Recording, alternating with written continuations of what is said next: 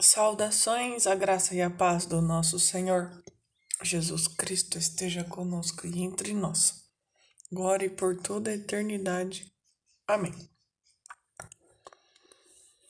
Hebreus 6 Por isso, deixando de lado o ensinamento elementar a respeito de Cristo, elevemo-nos à perfeição adulta, sem ter que voltar aos artigos fundamentais o arrependimento das obras mortas e a fé em Deus, a doutrina sobre os batismos e a imposição das mãos, a ressurreição dos mortos e o julgamento eterno. É isso o que faremos se há tanto Deus nos ajudar. De fato, é impossível que, para aqueles que foram iluminados, se saborearam o dom celeste, receberam o Espírito Santo, experimentaram a beleza da palavra de Deus e as forças do mundo que há de vir. Que palavras, hein? E não obstante decaíram, né? Tipo, apostasia aqui, né? Rejeitar o Cristo e o seu sacrifício, né? É impossível que renovem a conversão a segunda vez, porque da sua parte crucificam novamente o Filho de Deus e o expõem às injúrias. Pois a terra que bebe a chuva, que lhe vem abundante e produz vegetação útil aos cultivadores, receberá a bênção de Deus. Mas se produzir espinhos e abrolhos, é rejeitada e está perto da maldição. Acabará sendo queimada.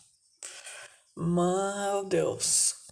Aqui fala da importância, né, de manter-se firme na fé e não. Claro que é assim, sempre aperfeiçoando, né?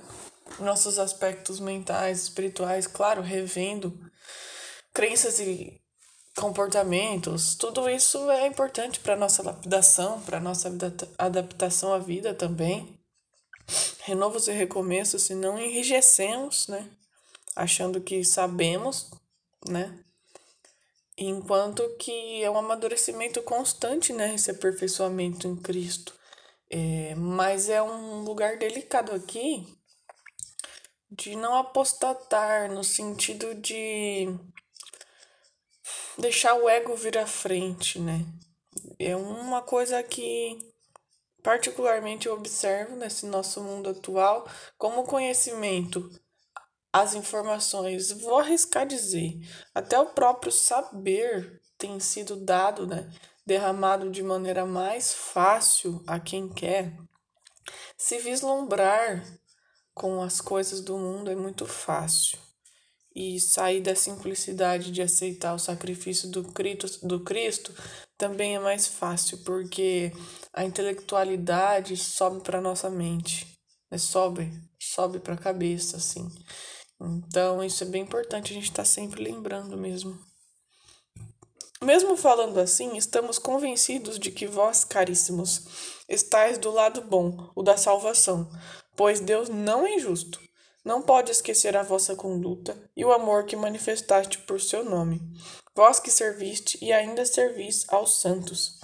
Desejamos somente que cada um de vós demonstre o mesmo ardor em levar até o fim o pleno desenvolvimento da esperança, para não ser lentos à compreensão, e sim imitadores daqueles que pela fé e pela perseverança recebem a herança das promessas.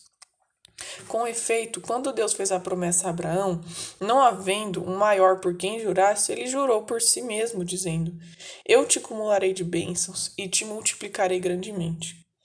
E Abraão foi perseverante e viu a promessa realizar-se. Os homens juram por alguém mais importante, e para impedir qualquer contestação recorrem à garantia do juramento. Por isso Deus mostrou com insistência aos herdeiros da promessa o caráter irrevogável da sua decisão, e interveio com juramento, a fim de que por dois atos irrevogáveis, nos quais não pode haver mentira por parte de Deus, nos comuniquem encorajamento seguro, a nós que tudo deixamos para conseguir a esperança proposta. Olha, ele fala bastante coisa aqui. Eu diria que chega até a ficar confuso de, de tantas é, coisas que ele coloca aqui, no sentido de tentar nos esclarecer a magnitude é, e a certeza da verdade que foi essa promessa feita é, para Abraão, principalmente de cunho, de cunho espiritual, a fim de não a, abandonarmos essa esperança, né? esse encorajamento, porque ele jurou por si mesmo, no sentido de que é isso e ponto, sabe? É isso e ponto final. É da semente de Abraão que veio Cristo, é do Cristo que veio a salvação. E ponto final, eu sei que esse discurso pode parecer. Eu vou falar isso sempre também.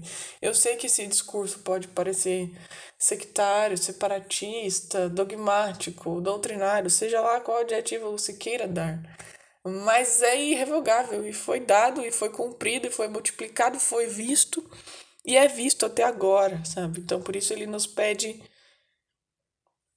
nos pede para nos manter assim vivos nessa esperança proposta, né?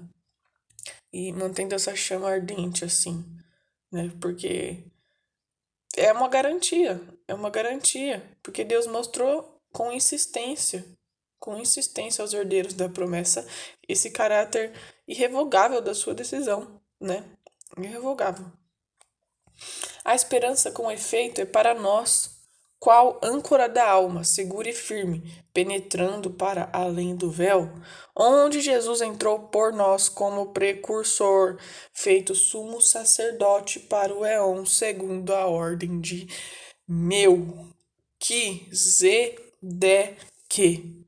Meu pai, que frase, não podia terminar melhor esse capítulo. Nossa, a esperança com efeito é para nós qual âncora da alma, âncora da alma. Segura e firme, penetrando além do véu. O que isso significa, senhoras e senhores? Penetrar além do véu. Cara, ir além da matrix do pecado. Abrir, abrir esse espaço espiritual que não tínhamos antes. E que ele entrou como um precursor, como o primeiro, para que por meio dele nós entrássemos. Feito, selado para sempre, sacerdote na ordem de Melquisedeque. Amém.